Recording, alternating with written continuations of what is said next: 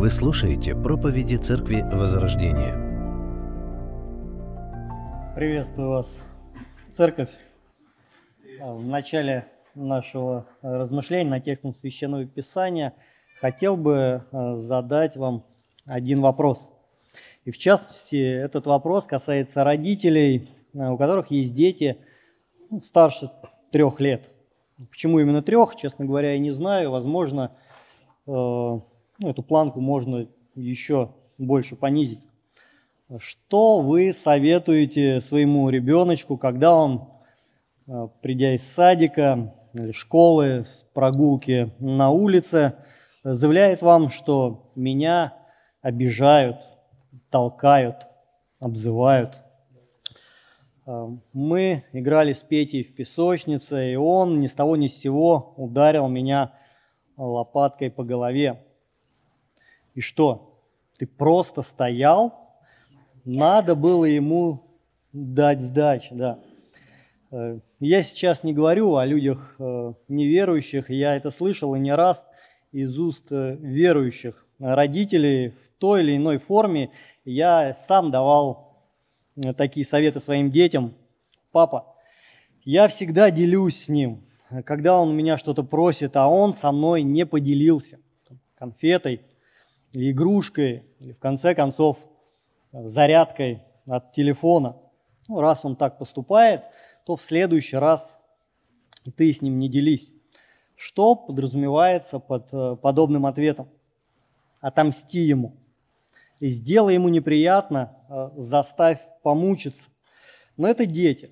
У нас весь, ведь у взрослых э, все совсем по-другому, так? Печально, но далеко не всегда так, и чаще всего а, обиды более крупные и сдача она более чувствительны. Для человека естественной реакцией на зло является воздаяние, месть, поставить человека на место, защитить свое эго. Как чаще всего мы реагируем на зло в нашу сторону? Слава Богу! Теперь я научусь долготерпению. Спасибо за такую возможность расти духовно. Ведь через эту ситуацию я смогу проявлять качестве, качества, которые присущи Христу. Господи, благослови человека, который причинил мне зло. Спаси его душу. Дай ему покаяние. Как мы реагируем? Если все так всегда реагируют, то я говорю аминь, и мы на этом, в принципе, можем закончить. Не знаю, как у вас, но у меня нередко сначала появляется раздражение, затем не самые хорошие мысли. Потом, если обида, она действительно э, серьезная, обидевший человек имеет какой-то статус, и ты не можешь ему все это высказать в лицо, то начинает болеть желудок. Вот. Дальше начинает болеть голова, потом пропадает э, сон. Либо ищешь удобного момента, э, чтобы сказать, ага, вот тебе, вот тебе. Э, так, давайте с вами посмотрим, что говорит Священное Писание по этому поводу, как нам реагировать на зло и что делать, чтобы наша реакция была правильной, то есть библейской. За основание возьмем текст, записанный в послании апостола Павла в Фессалониках, в церкви в городе Фессалоники. Это 1 Фессалоникийцам, 5 глава, 15 стих. Павел пишет, «Смотрите, чтобы кто не воздавал злом за зло, но всегда ищите добра и друг другу, и всем». Это завершающая часть послания, так сказать, последние штрихи, последние наставления церкви в Фессалониках церкви, которая любит Господа, которая имеет доброе имя среди окружающих ее городов, населенных пунктов. Из всего послания мы видим, э, что у церкви были вопросы, были различные переживания, и в основном они были связаны с возвращением Иисуса Христа за своей церковью. Э, когда Он придет, да, что будет с теми, кто не дождется, умрет? Как вообще ждать Его? надо ли это делать, надо ли как что-то трудиться. Апостол Павел довольно ясно им отвечает, э, приводит в пример свой труд, как бы говоря, что любовь к Господу, она будет иметь выражение. Не получится ждать Спасителя и ничего не делать. Также 1 Фессалоникийцам в 5 главе мы читаем с 8 стиха «Мы же, будучи сынами дня, дотрезвимся, облегшись в броню веры и любви и шлем надежды спасения, потому что Бог определил нас не на гнев, но к получению спасения через Господа нашего Иисуса Христа». Апостол говорит, что жизнь христианина – это жизнь освящения, это жизнь уподобления Христу э, в проявлении любви и заботы друг о друге. В прошлый раз мы читали с вами 14 стих 5 главы, где Павел, обращаясь ко всем членам общины, учит их правильным взаимоотношениям друг с другом. Умоляем также вас, братья, вразумляйте бесчинных, утешайте малодушных, поддерживайте слабых, будьте долготерпеливы ко всем. Э, получив от Тимофея новость из этой церкви, Павел ясно понимает, что здесь есть разные категории людей, которые нуждаются в особой поддержке, чтобы расти э, духовно. Павел пишет, что бесчинных людей, которые не подчиняются определенному порядку, нужно вразумлять или наставлять, обличать, убеждать в их неправильном отношении к служению Богу. В данном случае э, у людей были проблемы с тем, что они неправильно понимали доктрину о втором э, пришествии Господа. Дальше он пишет, что малодушных, нерешительных, боязливых, робких нужно утешать, что, в общем-то, он и делает в конце четвертой главы, говоря о том, что э, те, кто умерли в Господе во время возвращения Христа за своей церковью, они воскреснут прежде, так что им не о чем беспокоиться, не о чем переживать. И еще одна категория людей, на которых апостол обращает внимание, это слабые. Скорее всего, это новообращенные люди, неутвержденные в истине, которые легко поддаются разного рода ветрам учения или какие-то, возможно, второстепенные моменты они ставят во главу угла, во главу своего поклонения э, Господу. Вот таких, Павел пишет, нужно поддерживать. То есть поддержать не в смысле принять то, в чем они убеждены, а подать руку общения, не отдаляться от них, быть рядом, звать на различные служения, э, общение, туда, где звучит истина и здравое учение. И, конечно же, ко всем категориям людей нужно проявлять долготерпение – то есть нужно быть готовым понести бремя другого, где-то смириться, не обращая внимания на какие-то неудобства в общении, на то, что делает мою жизнь не такой как комфортной, как мне хотелось бы. И далее Павел переходит к нашему э, сегодняшнему тексту. Говорит то, что действительно очень непросто исполнять на практике в общении друг с другом. Ведь наша ветхая реакция, она зачастую совсем другая. Как бы инстинктивно мы говорим, что победитель должен быть э, только один. Это мое «я». Давайте еще раз прочитаем 15 стих. «Смотрите, чтобы кто кому не воздавал злом за зло, но всегда ищите добра и друг другу, и всем». В своем обычном состоянии люди под воздействием греховной природы не склонны к тому, чтобы искать добра, не говоря уже о том, чтобы искать добра в ответ на зло. Хотя вот дети, да, ну, если мы к ребенку подойдем, каждый ребенок знает, что когда ему дают конфету, вот, э, что нужно сказать? Он вам ответит «спасибо». Вот, это правильно.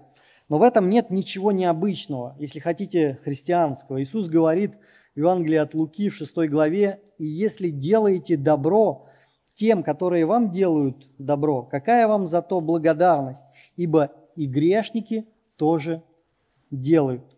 А вот если вас там бросить этой конфеты, и ладно, ну, просто не исполнить какое-то обещание, которое, вы, обещ... которое вам обещали.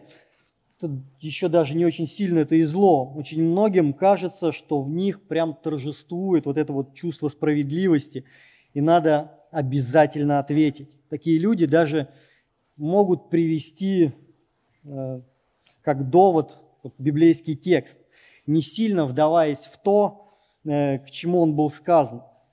Смотри, что в Библии написано. Око за око и зуб за зуб. Это значит, я должен тебе отомстить. Но на самом деле Священное Писание, оно не учит мести, но лишь ограничивает распространение зла, ставит конкретные рамки э, тем, кто ищет воздаяние.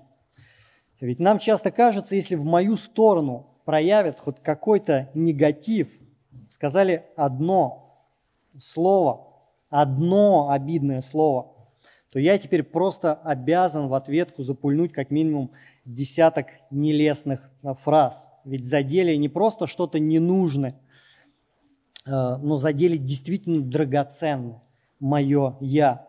И потом еще всю неделю, а то и намного дольше буду вспоминать, ты посмотри на него, какой негодяй посмел такое вот сделать. Э, в мою сторону. Зная, что человек склонен именно к такой реакции, апостол предупреждает, смотрите, чтобы кто кому не воздавал злом за зло. Он не просто говорит, ну еще один момент, я забыл вам сказать, не воздавайте злом за зло. Нет, он говорит, смотрите, то есть будьте внимательны, следите за этим. Ведь если мы просто все пустим на самотек, то наша реакция на зло будет неправильная, не библейская. Так вот, что нужно для того, чтобы наша реакция на зло была правильной, библейской? Несколько моментов я для себя отметил. Знайте, чему учит Библия. Для этого, как минимум, нужно ее читать. И не просто читать, а с осознанием того, что это святое, авторитетное Слово Божие нужно посвящать время для того, чтобы познавать волю Божию из Писания. Надо вникать в Слово. Сделать чтение Писания неотъемлемой частью жизни, каждого дня, важной частью дня. Например, э, для меня важная часть дня – это обед. Ну, да и вообще, э, любой прием пищи без этого ну, вот как-то некомфортно себя чувствуешь.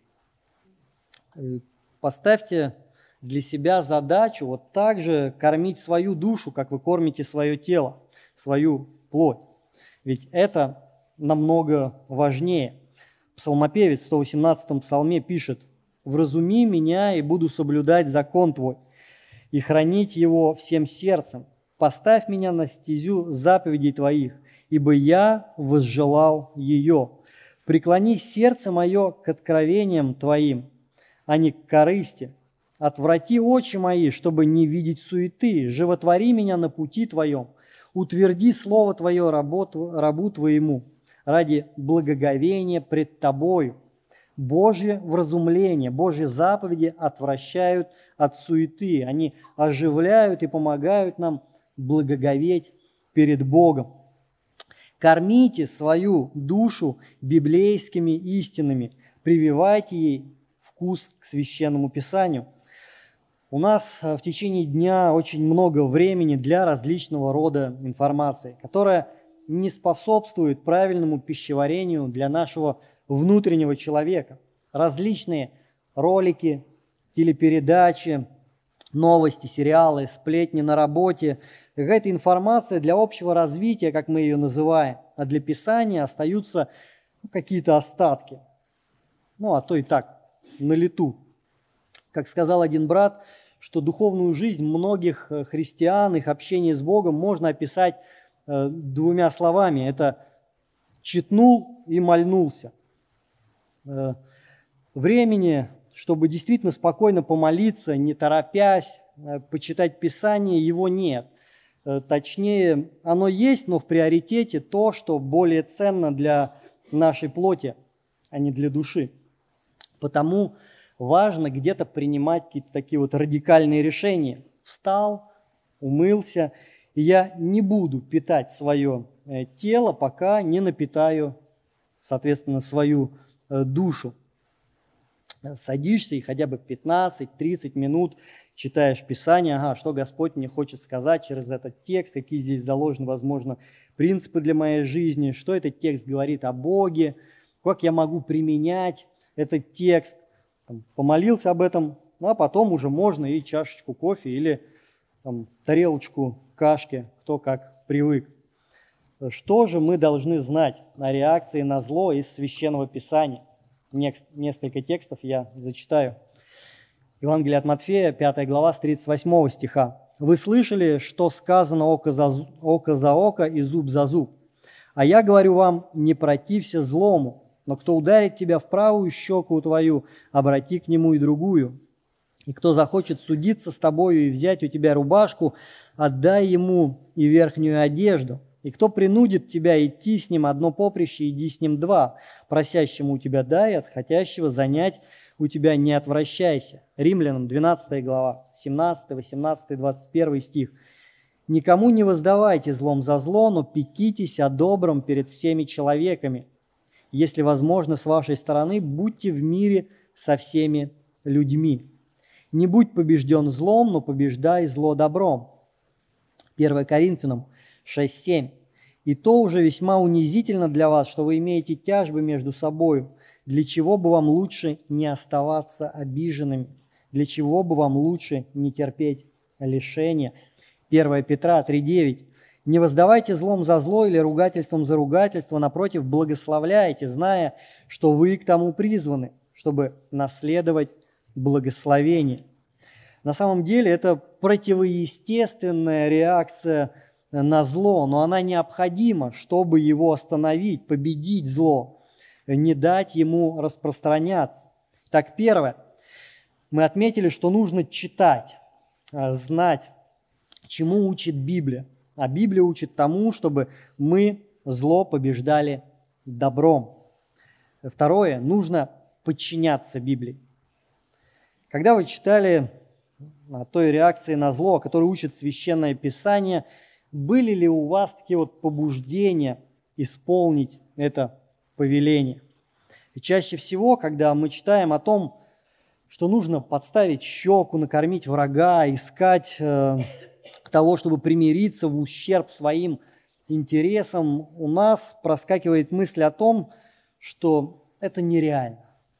Но вот то, что э, нереально, мы чаще всего откладываем на полочку повыше под названием неисполнимо. И, соответственно, ну, не сильно в этом усердствуем. Почему так? Постарайтесь сейчас вспомнить хотя бы какого-то одного человека, который делает вашу жизнь не сильно удобной.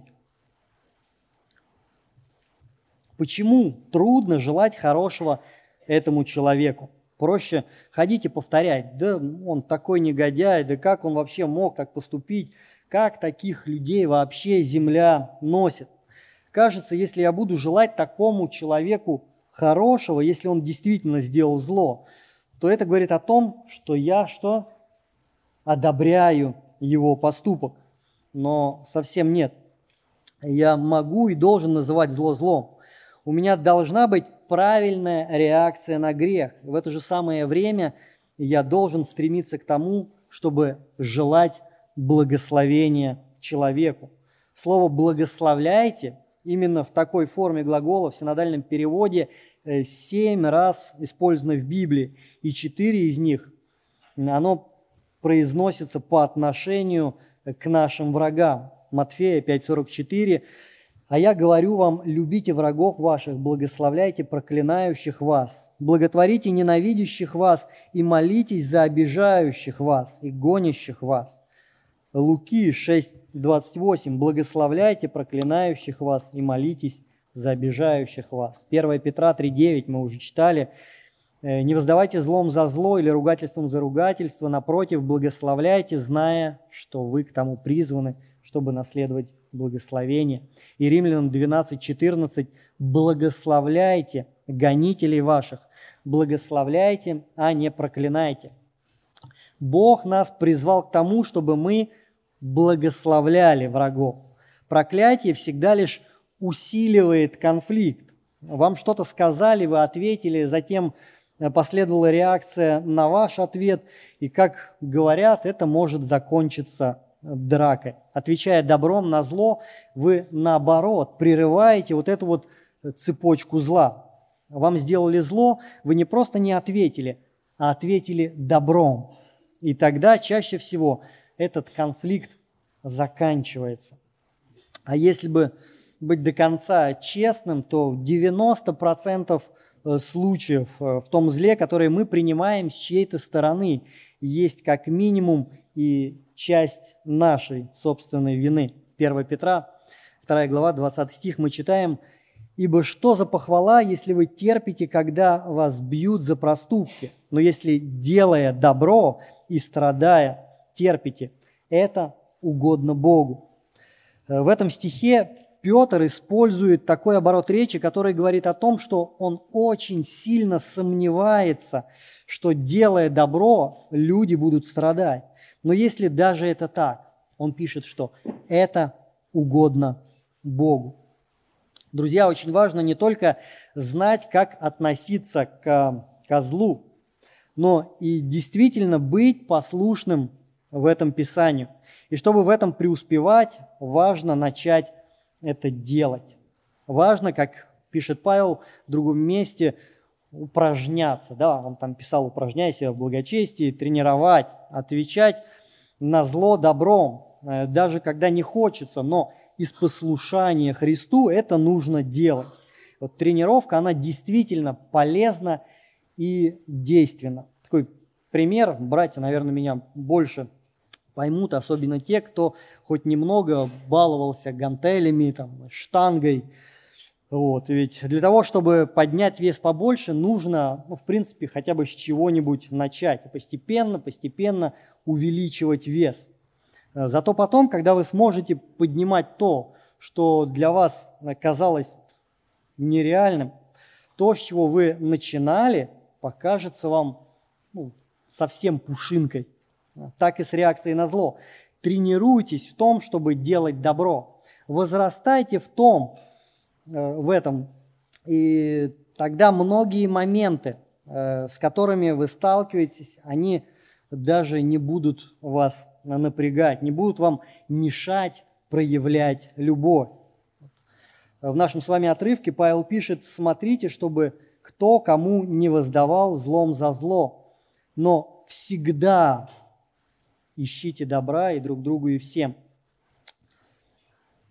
Во-первых, не поддавайтесь эмоциям. Апостол пишет, всегда ищите добра. Не так, что у меня сегодня, ну, вроде бы настроение неплохое, можно не реагировать на злые шуточки. Э, даже, пожалуй, угощу я братов после служения чашечкой э, чая. А вот сегодня я совсем не в духе. Держись каждый, кто пожелает мне хоть как-то усложнить жизнь. Или... Ну, это не просто негативчик. Это настоящее зло. Здесь просто нереально сдержаться. Не говоря уже о том, чтобы делать добро. Но Павел пишет, всегда ищите добра. Хорошее настроение или плохое. Подходящее время или не, сильно. Э, больше, большое это зло или маленькое. Всегда ищите добра, а не поддавайтесь эмоциям. Во-вторых, не проявляйте лицеприятие. Э, мы часто думаем, думаем, вот к этому можно проявить добро, на его негатив. Он мне может быть еще полезен. А вот этому надо пожестче ответить, так, чтобы он надолго запомнил. Или здесь, в церкви, ну, надо как-то себя сдерживать, а на работе, ну, они там все неверующие, с ними можно и так, да, в порядке вещей, или наоборот, я на работе уважаемый, и реакция должна быть правильной, сдержанной. Ну, а дома я такой, как есть, и буду отвечать на зло по всей строгости закона. Но мы читаем, что нужно искать добра и друг другу, то есть в общении с верующими внутри церкви и всем. Это относится и к внешним людям неверующим, ведь именно проявление любви э, в ответ на зло, а не месть, будет свидетельствовать о том, что мы дети Божии. 1 Иоанна, 4 глава, 8 стих мы читаем, «Кто не любит, тот не познал Бога, потому что Бог есть любовь». Римлянам 5.8.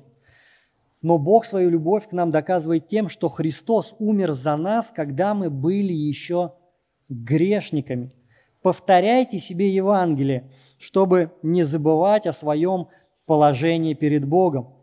Откровение, 2 глава, 5 стих. «Итак, вспомни, откуда ты не спал, и покайся, и твори прежние дела твои. А если не так, скоро приду к тебе и сдвину светильник твой с места его, если не покаешься. Если у вас вообще э, никогда нет там, желания проявлять любовь, смирять свою гордыню, чтобы не воздавать злом за зло, то покайтесь. Возможно, у вас либо нет отношений с Богом, либо то, что в мире, оно настолько проникло в ваше сердце и разум, что делает практически нереальным проявлением библейских реакций в вашей жизни. 1 Иоанна, 2 глава, 15 стих мы читаем, «Не любите мира, не того, что в мире, кто любит мир, в том нет любви отчей». А, что для меня важнее, авторитетнее? Почтение со стороны людей, уважение мира, достижение э, каких-то мирских идеалов или ценностей, материальных или еще каких-либо, или отношения с Богом, одобрение э, со стороны Бога. И третий момент из нашего стиха – это «ищите добра». Буквально гонитесь, преследуйте, ищите, проявляйте в этом усердие. Э, реакция добра в ответ на зло, она не придет просто по вдохновению.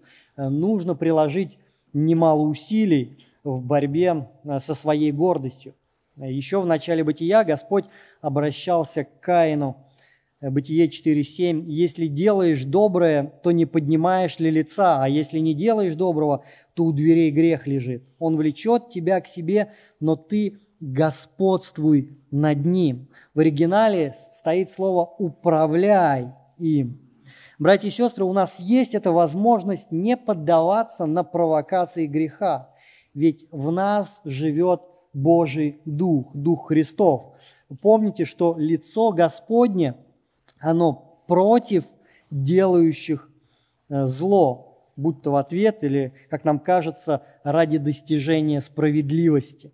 1 Петра 3.12 мы читаем об этом, потому что очи Господа обращены к праведным и уши Его к молитве их, но лицо Господне против делающих зло, чтобы истребить их из земли. Для меня очень яркий пример – это реакция маленькой девочки из четвертой книги царств, которую взяли в плен у израильтян, сирияне. Она попала в дом сирийского военачальника Неемана, который был болен проказой э, и служила его жене. Возможно, это люди, которые даже убили ее родителей. Э, но она вместо зла подсказала вот этому человеку, что в Самарии есть пророк, да, который может помочь ему исцелиться. То есть это действительно э, тот человек, который ответил на зло добром. Вот так первое. Познавайте волю Божью относительно э, реакции на зло из, священное, из священного писания. Второе. Практикуйте, применяйте это на практике. И третье. Доверьте воздаяние Богу. Почему нельзя отвечать злом на зло? Во-первых, потому что, как мы читали, к этому призывает нас Господь. Во-вторых, наша злая реакция мешает нам проявлять наш христианский характер. Э, также каждый раз, когда мы отвечаем злом на зло, мы говорим Господу «подвинься».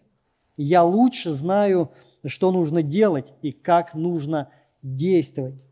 Это как-то не очень мудро – ты что-то неправильно оценил, Господи. И еще, когда мы стремимся отомстить или, как мы говорим, восстановить справедливость, наше воздаяние, скорее всего, оно будет неточным. Римлянам 12 главе мы читаем с 19 стиха. «Не мстите за себя, возлюбленные, но дайте место гневу Божию, ибо написано «мне отмщение, я воздам, говорит Господь». Итак, если враг твой голоден, накорми его, если жаждет, напой его, ибо делая сие, ты соберешь ему голову на голову горящие уголья. Делайте добро, делайте то, что повелел вам Господь, э, проявляйте в этом верность Ему, и Он восстановит справедливость. Именно так, как это нужно, как правильно и в свое время, как это было и в жизни Иосифа, как это было и в жизни Давида, как это было в жизни Иисуса Христа, как это было в жизни многих его последователей, как это было, скорее всего, не раз и в вашей э, жизни. Писание говорит, что делая добро, мы собираем горящие уголья на голову нашего врага. Есть несколько мнений, как понимать эти слова. Кто-то говорит, что ответным добром мы сможем устыдить нашего зложелателя, воззвав к его совести. Э, кто-то говорит о более там, тяжелом наказании со стороны Бога, если мы будем делать добро. Еще есть точка зрения, э, что горящие угли – это образ покаяния. Как пишут, в Древнем Египте существовал ритуал возложения на голову горящих углей в качестве свидетельства об истинном покаянии. Э, в этом случае горящие угли – это прообраз динамического изменения человеческого ума, происходящего под действием встречного поступка, продиктованного любовью. Как бы там ни было, э, подражайте в этом Христу, который никогда никому не сделал зла, который служил людям, исцелял, кормил, но получил в свой адрес неимоверное количество зла. И какой была его реакция? 1 Петра 2 главе мы читаем, «Будучи злословим, он не злословил взаимно, страдая не угрожал, но предавал то судьи праведному.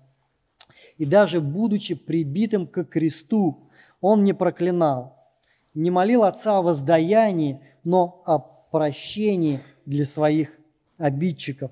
Отвечая добром на зло, живите надеждой, зная, что на небесах Бог приготовил для вас награду, награду незаслуженную вами, но смертью Его Сына Иисуса Христа. 1 Петра, 1 глава, 3-4 стих, мы читаем «Благословен Бог и Отец Господа нашего Иисуса Христа по великой своей милости, возродивший нас э, воскресением Иисуса Христа из мертвых, к упованию живому, к наследству нетленному, чистому, неувидаемому, хранящегося на небесах для вас. Пусть э, Господь нас благословит не воздавать злом за зло и всегда быть готовым засвидетельствовать о Христе, отвечая добром, не только в общении с братьями внутри э, церкви, но и в общении с внешними, с людьми неверующими. И делать это не ради своих каких-то меркантильных целей, но ради Господа, ради Его славы. Аминь. Давайте помолимся.